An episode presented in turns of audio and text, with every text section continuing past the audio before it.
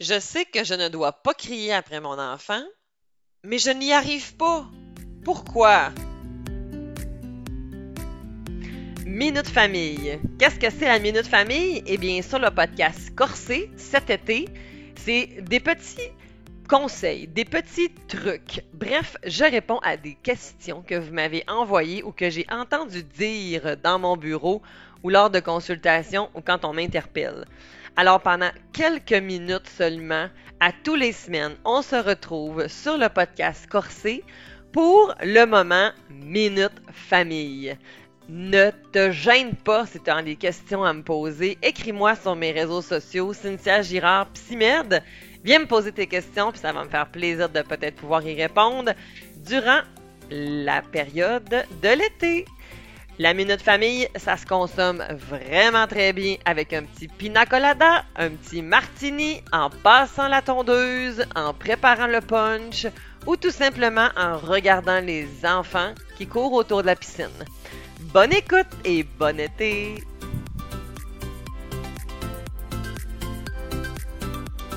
Alors, à la question que j'ai reçue pour savoir pourquoi je crie après mes enfants, la réponse est plutôt simple. Quoique plate, j'en conviens, et ça ne veut pas dire que je suis d'accord, mais nous sommes humains. Nous avons donc des failles et nous ne sommes pas parfaits. Et parfois, ce que j'ai l'intention de faire, ce n'est pas ce qui se produit dans la réalité. Plus vite je m'en rends compte, plus vite je peux modifier mes actions et marcher le chemin vers mon intention, mettre en application des stratégies, des actions, des moyens qui vont aller vers ce à quoi je tends, ce vers quoi je souhaite. Par contre, ça va demander des efforts. Ça va pas se faire toute seule. On est humain malheureusement, donc on a des failles. On est vulnérable. Et on a nous-mêmes nos propres blessures du passé. On a été élevé d'une manière, on a ancré des patterns, on a ancré des manières de voir le monde, d'interpréter des situations. Alors quand mon enfant devant moi me fait une crise, mais mon cerveau, lui, là, il fait pas la différence entre est-ce que c'est une vraie attaque ou c'est pas une vraie attaque? Lui, il se dit, on est en mode défensive, la gang, il faut qu'on se protège. ça, c'est mon cerveau comme reptilien qui fait ça. Hein. C'est mon cerveau comme de nos instincts primitifs. Parce qu'il y a eu un temps où quand j'entendais un cri, ben, j'avais tout intérêt à ramasser mon petit bois puis de m'en aller dans ma caverne parce que je risquais de me faire attaquer, Bon, maintenant, c'est moins, c'est moins nécessaire. Mais mon cerveau, lui, il me joue des tours. Mon cerveau cognitif, lui, il me permet justement de pouvoir venir nuancer tout ça puis de me dire «Hmm, ben non, là, il n'y a pas un mammouth en ce moment. C'est un jeune enfant de deux ans, trois ans, quatre ans, hein, cinq ans qui te regarde en plein milieu des yeux, là, puis qui est en train de faire exactement ce que tu viens de dire de ne pas faire. Avant ça, j'ai besoin d'accueillir l'émotion qui est là. Ça, c'est mon cerveau émotionnel. C'est lui, là, qui. Wouh! Tempête à bord! Et que je me sens en colère. Pourquoi? Ben, parce que la colère est en train de me dire que je me sens pas respectée puis que j'ai besoin de mettre des limites. C'est ça sa job, l'émotion de la colère. Fait que ça se peut que quand mon enfant il y a une réaction comme ça, ben moi, ça me déclenche, puis que là, à ce moment-là, je ne suis pas capable de mettre un frein. Est-ce que je suis en train de vous dire que c'est correct et que c'est pas grave si tu cries après tes enfants? Non. C'est pas du tout ça que je suis en train de te dire. Donc, pour être clair, c'est pas ça qu'on veut, OK? C'est jamais ça qu'on voudrait, bien entendu. Est-ce que vous, vous aimez ça, vous faire crier après? Non. Je connais personne qui aime ça, se faire crier après. Euh, donc, on veut que ça arrive le moins souvent, OK? Mais ce serait de vous vendre du rêve de dire que ça arrivera jamais. Ça se peut, OK, que ça arrive. dans ce temps-là, on va récupérer rapidement, plus rapidement possible, je dois me ressaisir puis me remettre dans ma posture de parent, tu sais. Un parent qui va être bienveillant, qui va être capable de faire Wow, attends un petit peu, c'est pas comme ça que je voulais que ça se passe, je suis désolée, maman, c'est pas ça qu'elle voulait faire. Je me ressaisis, je, je m'excuse, c'est pas ça que je voulais, je suis désolée.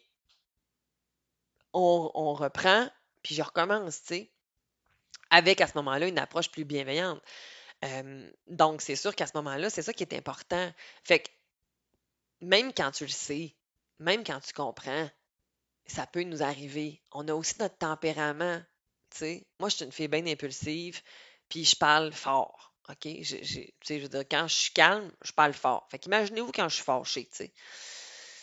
Fait que je dois travailler ça. Je dois travailler énormément sur mon self-control parce que à la base, ma jauge à patience est comme tout le temps comme à prise 2. Tu fait que ça me prend pas grand-chose, Alors, qu'est-ce que je vais faire? Ben, je vais travailler mes priorités de vie. Je vais travailler mes choix de vie. Je vais travailler mon équilibre de vie. je vais travailler à faire en sorte que mon mindset, je le sais que quand ma charge mentale est trop lourde, ben, je peux disjoncter. Puis ça, ben, mes enfants n'ont pas à être responsables de ça, L'épisode 14, je vous fais une petite technique d'impact. Je vous invite à la faire justement sur les priorités de vie, si ça vous tente. Vous prenez des petits pots maçons, puis bref, je vous invite à aller écouter l'épisode 14. Il n'est pas très long non plus, fait que ça peut être intéressant. L'épisode 15, où est-ce que je parle de accueillir les émotions de nos enfants je parle des émotions des enfants qu'on accueille, mais il faut qu'on soit capable de le faire, nous, comme adultes, avant.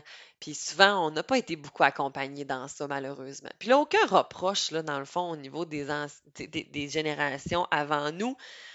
Ils avaient l'information qu'il y avait à ce moment-là, OK? C'est pas plus grave que ça. Maintenant, on a évolué, puis c'est bien correct, OK?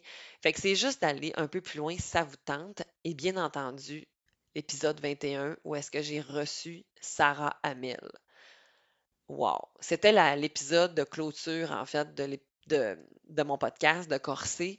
On a parlé des tempêtes émotionnelles et de comment accompagner nos enfants justement quand ils nous font réagir, qu'est-ce qu'on peut faire.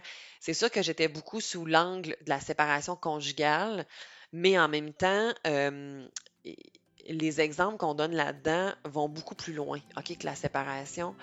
Euh, c'est vraiment accompagner les tempêtes émotionnelles. Fait que ça vous tente d'aller creuser un peu plus loin cette question-là, allez-y. Bye bye.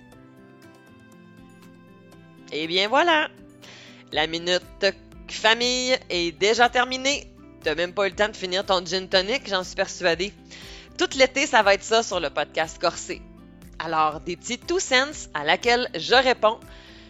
Sur une question, je donne une réponse, mais là, je t'invite à garder de la bienveillance parce que j'ai répondu pendant quelques minutes à une question à laquelle je pourrais prendre plusieurs heures à répondre. Aussi, je pourrais peut-être nuancer en fonction de ce que tu vis. Alors, si ça colle à ta vie, parfait. Mais ça se peut que ça fonctionne pas. Ça se peut qu'on ait besoin de l'adapter, de nuancer, de le personnaliser. Alors, je t'invite à garder l'œil ouvert par rapport à ça. Si tu aimerais me poser des questions pour que je puisse y répondre durant l'été, je t'invite à m'écrire un courriel consultation à commercial girardcynthia.com dans le descriptif euh, de l'épisode. Tu retrouveras mon adresse courriel. Alors, viens m'écrire tes questions, puis ça va me faire plaisir de pouvoir y répondre probablement durant l'été. Alors, sur ce, je te souhaite une bonne journée ensoleillée et on se revoit la semaine prochaine. Bye bye!